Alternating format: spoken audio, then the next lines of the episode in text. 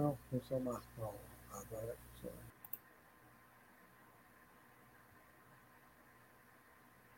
Diversidade. Ajudando a interpretar e transformar a realidade. Apresentação: Wendel Setúbal e Cecília Setúbal.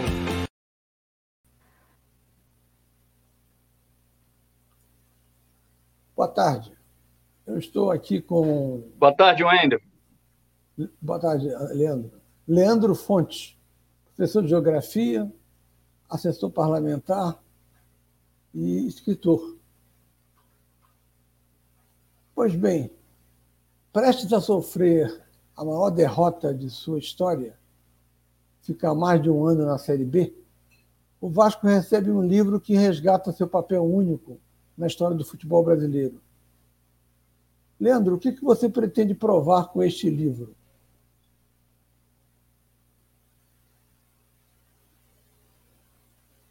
Primeiro, eu queria agradecer o convite do programa Diversidade, é, saudar essa iniciativa tão importante é, para, para os ouvintes, aqueles que querem uma opinião independente, uma opinião é, que de fato condiza com a realidade é, gonçalense do nosso estado, do nosso país, e por isso que para mim é uma honra estar presente aqui, batendo esse papo com você, Wendel.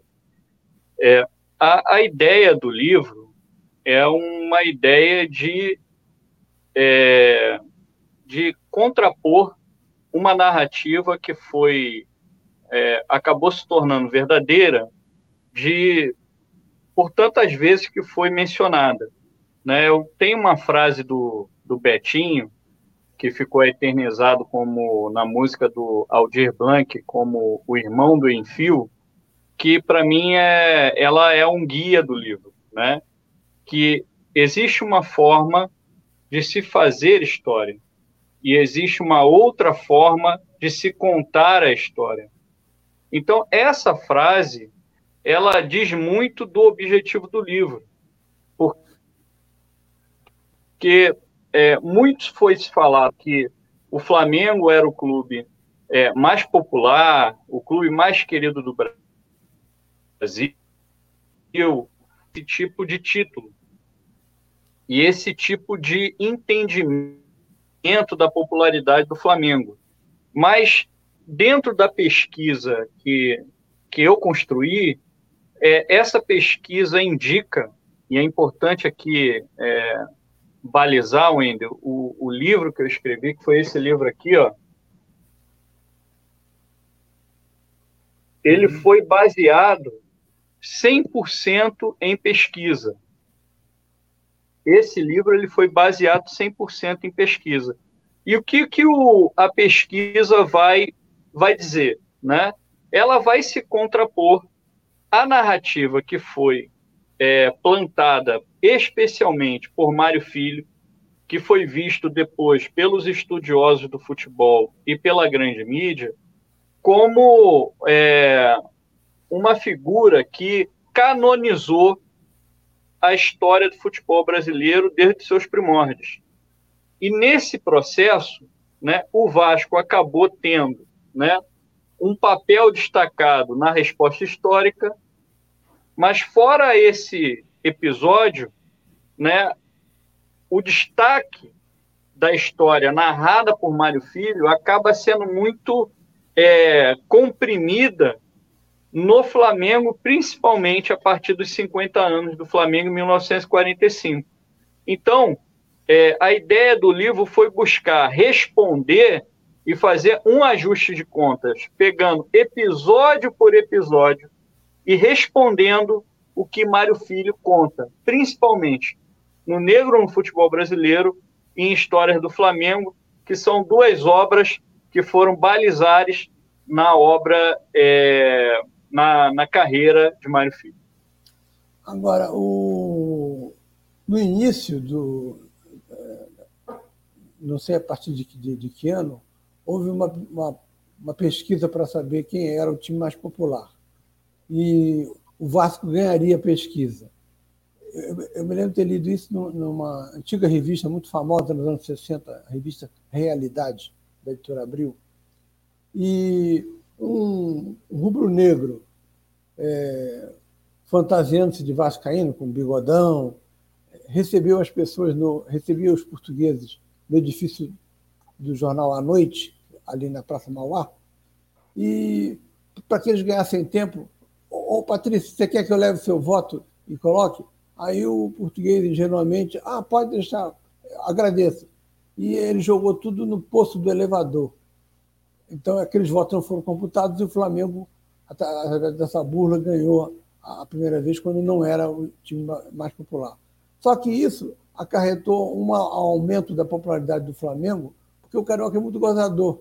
O Carioca viu nisso uma coisa é, bem-humorada, um, uma rasteira que se dava, afora a questão do, de, de uma certa rivalidade é, anterior, primordial, com os portugueses, é, que oprimiram os brasileiros no início, e até a, completa brasilidade, que a gente pode chamar.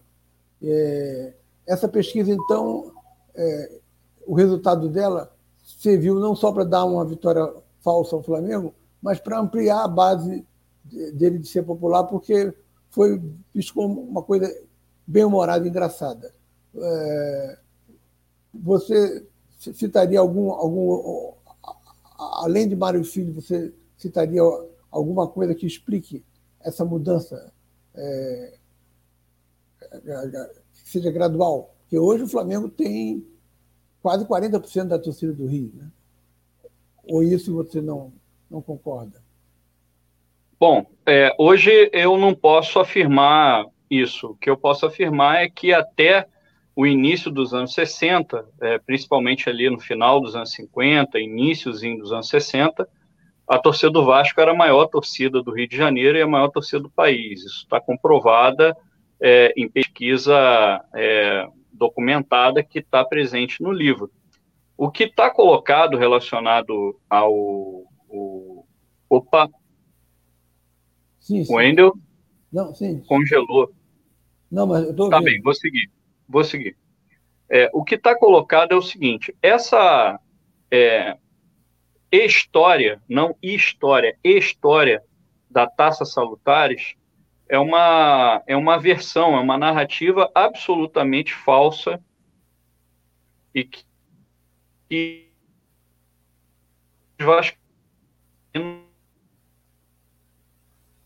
ou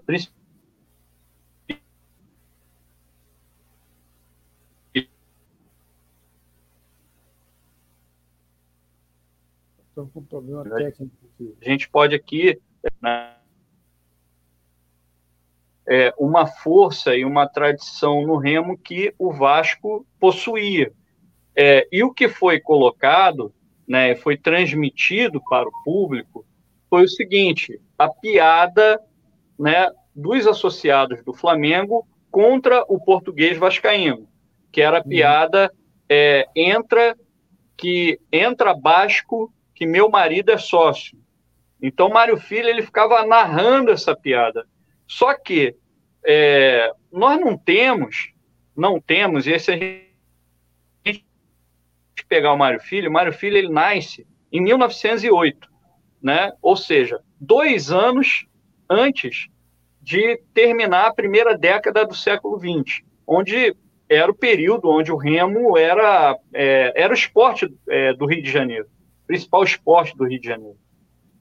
E não há comprovação que aquela piada de um clube é, realmente localizado na Zona Sul, sem torcida, e o Vasco, que já levava há 12 anos é, uma massa para acompanhar é, as regatas, o Vasco era o clube que tinha torcida é, para acompanhar as regatas, é que isso ocorreu, colocava qualquer tipo de problema é, relacionados, associados e atletas do Vasco no período do Remo, né?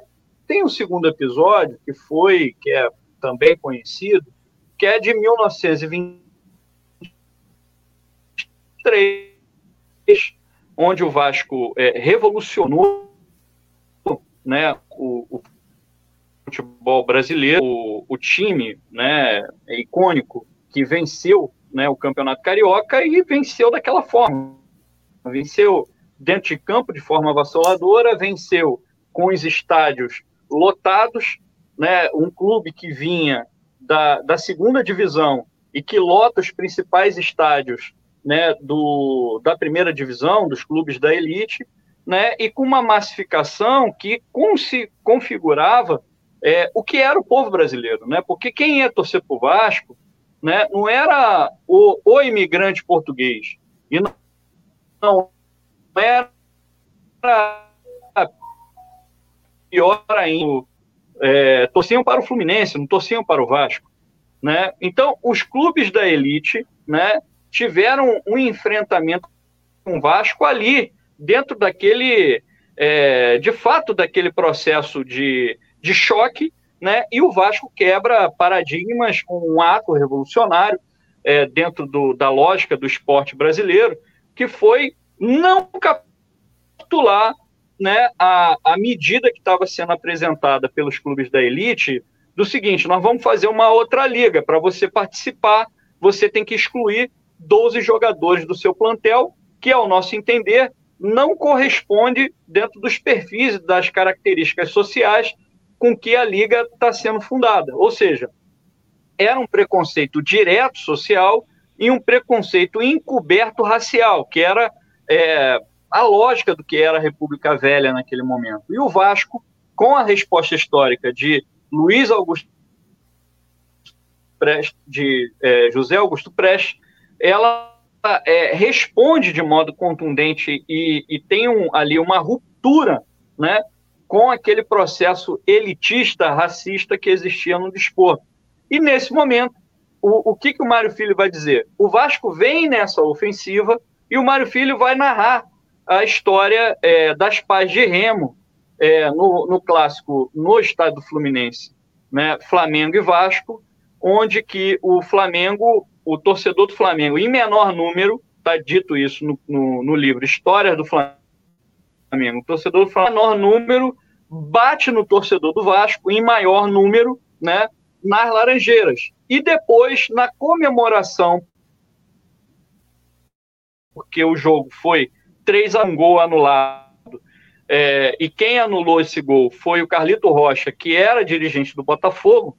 Nesse período, né, o, era comum os dirigentes de clube apitar os jogos e, e teve um cortejo, uma comemoração da torcida do Flamengo e, e, e outros, é, torcida de outros clubes que se juntaram contra o Vasco. É, e por sinal, né, esse foi o primeiro episódio que a gente pode registrar de torcida arco-íris é, contra um clube no, em campeonatos no Brasil e, e, e, foram para territórios onde a torcida do Vasco se encontrava, em particular o restaurante Capela, na Lapa, e a cervejaria Vitória é, na Praça 11, e entrar em confronto e, com a torcida do Vasco naquele território.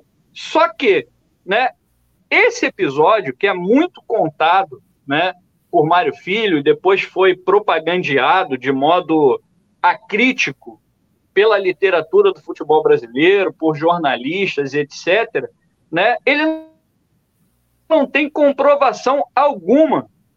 Comprovação alguma. Em jornais, comprovação alguma é, em qualquer fonte que não seja o Mário Filho. E mais, é, a torcida do Flamengo é, e isso é registrado, por exemplo, no livro é, Um Flamengo Grande, um Brasil Maior, né, do, do, de, um, de um escritor chamado Renato Soares Coutinho, que a torcida do Flamengo tinha problemas em determinados estádios, porque era uma torcida pequena e era uma torcida que tinha dificuldade no, nos estádios, que tomou prejuízo para a torcida do Olaria em 1933. A torcida do Vasco, diferente da torcida do Flamengo, que passou seis anos na segunda divisão, e a segunda divisão do Carioca, Wendel, era, tinha enfrentamento físico na arquibancada.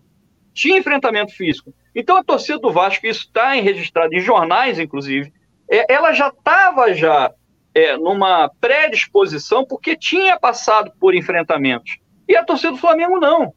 A torcida do Flamengo não tinha passado por enfrentamentos. Então, é uma narrativa que foi apresentada e o único afiador dessa narrativa é o próprio Mário Filho, que não corresponde à verdade. E a terceira narrativa histórica, que gente ainda tem outras, mas a terceira histórica é o que você colocou, sobre né, o, o episódio da, da competição da Taça Salutares. Veja bem, né, 1927, o Vasco constrói São Januário. O Vasco constrói São Januário não foi pela força do poder do Estado, não foi por uma parceria privada, não foi porque meramente o mecenas resolveu pagar tudo. Nós tivemos vascaínos, né, com recursos que ajudaram fundamentalmente na construção, em adquirir material para a construção. Mas a verdade é que São Januário, ainda foi construído com uma mobilização de massas e de associação da torcida do Vasco. E isso aconteceu quando, ainda? Isso aconteceu em 1927. Ou seja, o torcedor do Vasco, e a gente pode pegar aqui o pai do Calçada, presidente Calçada, contribuiu com tijolo. Então o torcedor do Vasco ia lá para contribuir. A torcida se conhecia, o Vasco era um clube do centro da cidade. Né? a vanguarda vascaína estava muito conectada, muito presente, muito mobilizada naquele momento. E você dizer que é, um punhado de flamenguistas reunidos no Café Rio Branco se traveste de portugueses, começam a falar sotaque, e vem a torcida do Vasco por quê? Veja bem, o Vasco vinha ganhando do Flamengo, porque tem as parciais nos jornais o Vasco vinha ganhando do Flamengo semana a semana. E faltava de diferença para o Flamengo 70 mil votos. Vou repetir: 70 mil votos. Como que a torcida do Vasco, como que a torcida do Vasco, né, pegou 70 mil votos, entregou na mão de 4, 5, 10 que seja, torcedores do Flamengo, e jogou no fosso do elevador do Jornal do Brasil, né? E depois veio o resultado. Isso é, é, é, é, é uma mentira estapafúrdia, estapafúrdia, e que a gente jamais podemos aceitar esse tipo de coisa, né? E mais, e aí para concluir que eu estou sendo muito muito longo na minha, na minha fala, é, mas eu acho que esse é um episódio importante. Não teve, não teve nada escrito foi em 1927.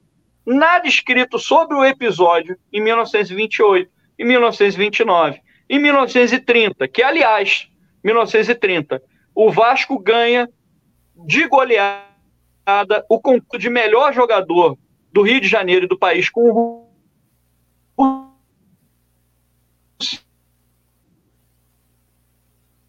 e esse é um, um episódio ocultado.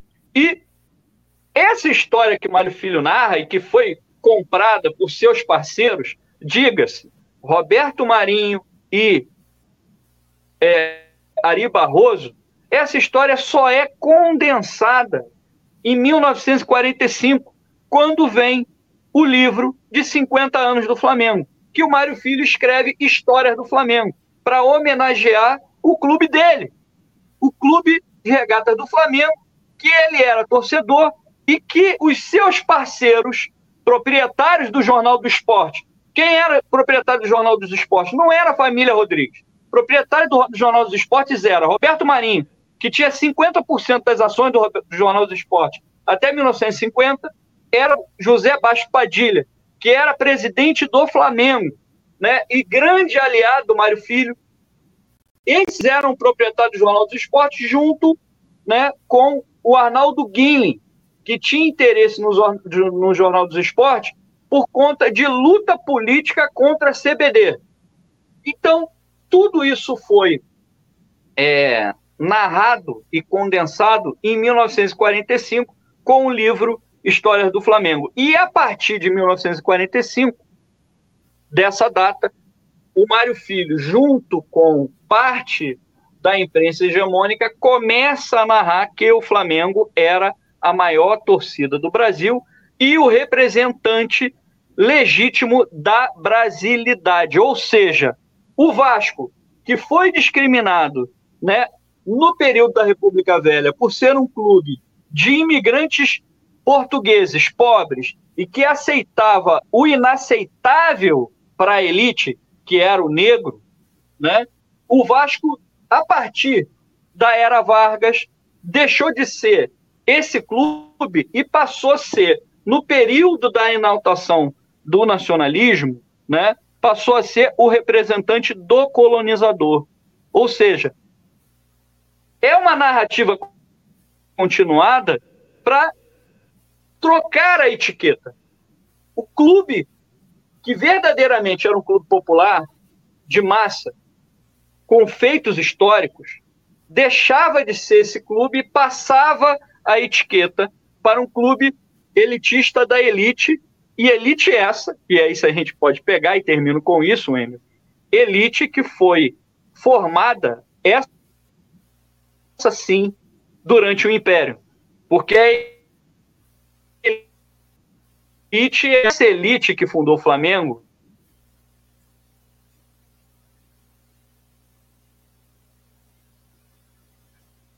e que desenvolveu. Quem fundou o Vasco foi imigrante para se tornar assalariado. Então, esse é um ponto fundamental que eu queria colocar. Bem, é, eu, eu, lembro é, duas ou três coisas. No, no, final dos anos 60, é, quando havia Flamengo e Vasco, a imprensa costumava dizer: hoje vai ser povo versus massa. Tinha saído uma pesquisa que mostrava que o Fluminense era a maior torcida na classe A, o Flamengo na classe B e o Vasco na classe C. E me lembro de um a estreia de o primeiro Vasco Flamengo em que Tostão, contratado pelo Vasco, atuou. É, havia aquela divisão da arquibancada na Maracanã, cada um ficava de um lado e ia, ia até o meio do campo. No meio do campo, a arquibancada era comum aos, aos, às, às duas torcidas. O Vasco pegou a parte dele nesse dia da estreia do Tostão, ultrapassou o meio do campo e foi até o outro gol. A torcida do Flamengo ficou imprensada entre o outro gol e, e, e o seu lado é, que, que, que, era tradicional. Ou seja, 80% do Maracanã, na estreia do Tostão, eram de, de vascaínos. Eu acho que uma das pessoas que mais influenciaram essa, essa popularização do Flamengo ao, ao enaltecer é, exagerado o, o, o, time do Flamengo foi, foi as organizações Globo. Elas tiveram um maior papel nesse ponto de glamorizar o Flamengo. Porque o Roberto Marinho era Flamengo e, e incentivava isso. Bom, eu queria perguntar a você se você coloca o período 23 a 58. 58 é o ano do, do famoso Super Super, que o Botafogo, Flamengo e Vasco empataram e na decisão o Vasco foi campeão. Esse período supõe que vai, vai ter um segundo volume? Você vai falar do Vasco pós 58 ou você não, não, não, pretende desenvolver o assunto? Então, Wendel, a ideia é seguir a pesquisa. Sabemos que não é fácil, né? Foi, foi duro, foi, foi, foi difícil a gente conseguir concluir essa pesquisa. Foram quatro anos né, de, de empenho, somado pesquisa e, e, o trabalho escrito. Não foi fácil, mas é, nós, eu tenho sim o objetivo de seguir né, o trabalho com o volume 2 de Vasco, Clube do Povo, uma polêmica com o flamenguismo, e no volume 2 fazer é, do período de 1959 a 2001. Porque considero que é um período é, muito importante, porque nesse período nós vamos ter né, a passagem da torcida do Flamengo sobre a torcida do Vasco, né, porque até 59 estava tá muito cristalino que a torcida do Vasco era a maior torcida do país, né? não só a maior do, do Rio de Janeiro, mas era a torcida, a maior torcida do país, a torcida mais nacionalizada do país, inclusive. Mas é, existe para mim um objeto de, de, de pesquisa que é preciso avançar, que é o momento que a torcida do Flamengo ultrapassa a torcida do Vasco e mais. É o momento que a torcida do Corinthians né, ultrapassa também a torcida do Vasco. Então, são, são, é, são dois objetos que eu considero que são muito importantes, sabendo que o Vasco, nesse então, teve pelo menos dois períodos é, de muita conquista.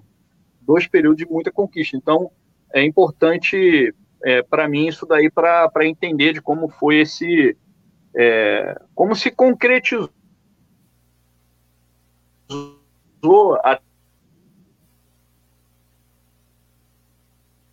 até 2001. E a partir de 2001 é um trabalho que teria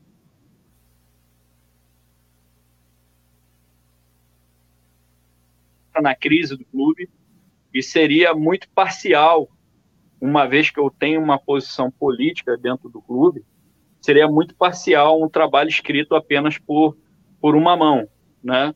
Então teria que ter um, uma, uma parceria para escrever algo que continuasse de 2002 até os dias atuais. Uma coisa interessante é lembrar também que, nesse período, houve três mudanças fundamentais é, de torcidas.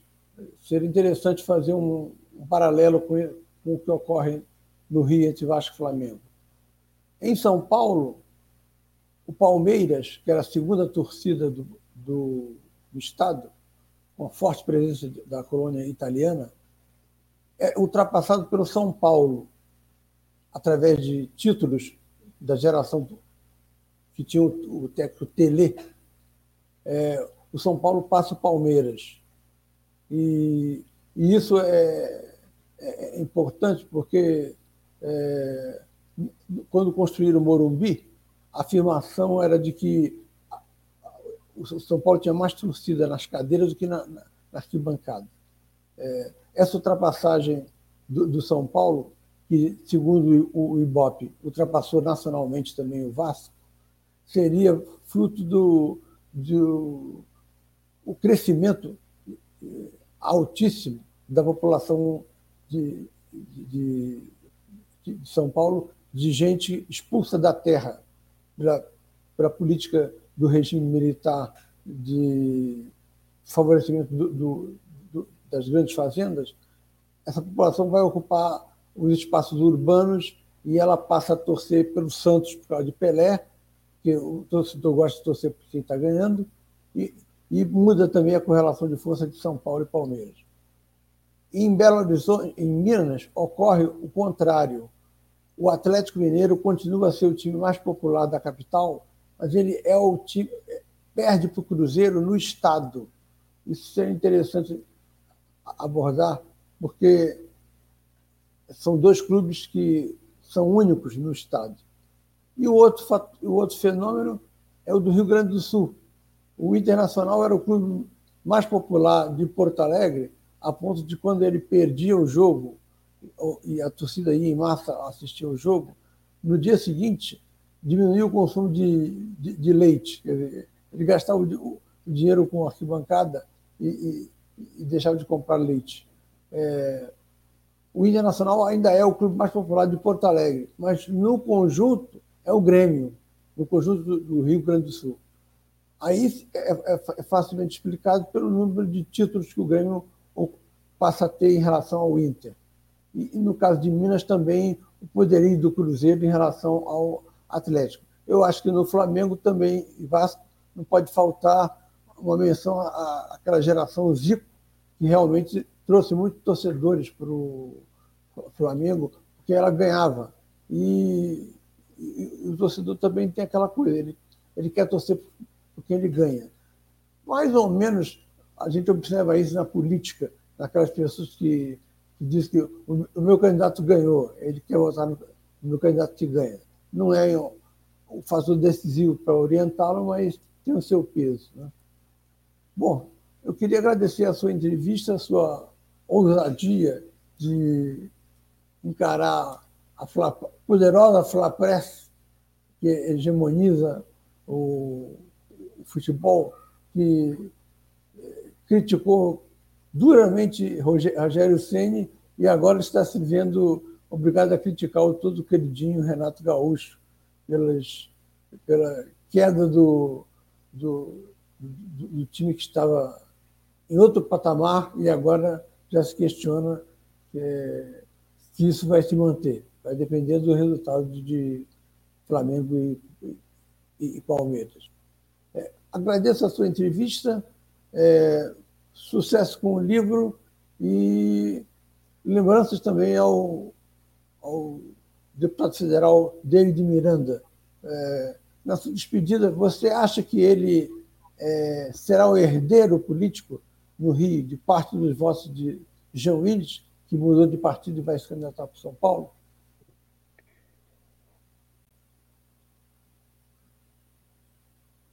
Bom, Wendel, primeiro eu queria agradecer o convite, né? Desejo sucesso ao programa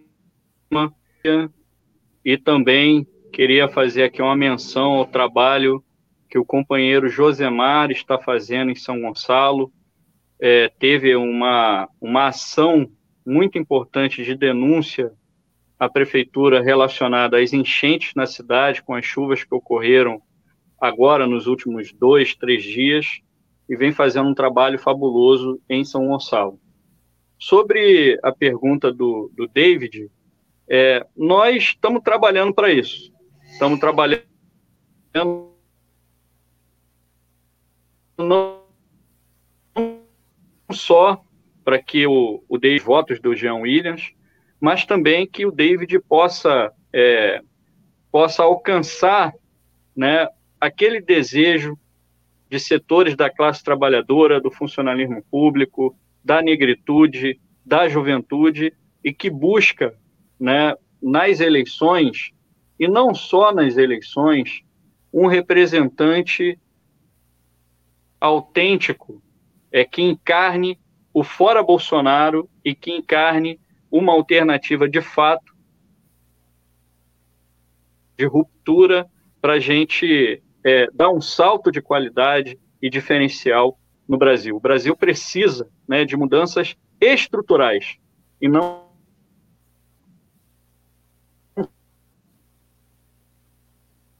só algumas mudanças de, é, do povo brasileiro e os privilégios né, para uma minoria que sempre lucrou né, com o desespero e a fome do povo. Então é isso que a gente trabalha e é nesse caminho que o David está. Agradeço muito o convite, foi uma honra e mais uma vez sucesso ao programa, Wendel. Obrigado. Igualmente ao, ao seu. Boa sorte, Leandro. Até a próxima. Saudações vascaínas. Ok.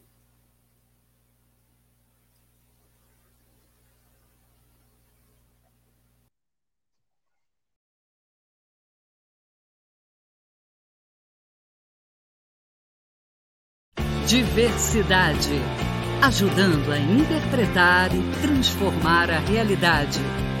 Apresentação: Wendel Setúbal e Cecília Setúbal.